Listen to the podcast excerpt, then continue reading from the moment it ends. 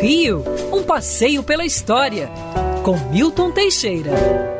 Amigo ouvinte, dia 25 de março de 1824, Dom Pedro I otorgava a primeira Constituição do Império, que vigorou até 1889. Era uma Constituição um pouco diferente da atual. Tinha quatro poderes: o legislativo, representando pela Câmara Alta e a Câmara Baixa, o Senado e a Câmara dos Deputados, o judiciário, representado pelo Supremo Tribunal da Corte, o executivo, representado pelo imperador e seus ministros, e o moderador, representado só pela figura do imperador e que podia dissolver uh, as decisões dos outros, uh, dos outros poderes. A Constituição era extremamente centralizadora, tinha alguns elementos bastante liberais, proibia a tortura, não ser nas senzalas, proibia a invasão policial dos domicílios e, no geral, centralizava o poder nas mãos do imperador. Ela seria reformada em 1834 e o Brasil seria uma nação parlamentarista até 1889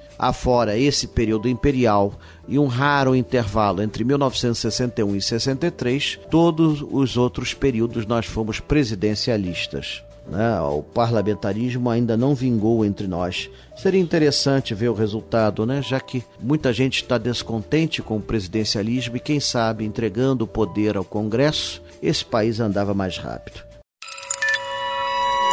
Quer ouvir essa coluna novamente? É só procurar nas plataformas de streaming de áudio. Conheça mais dos podcasts da Band News FM Rio.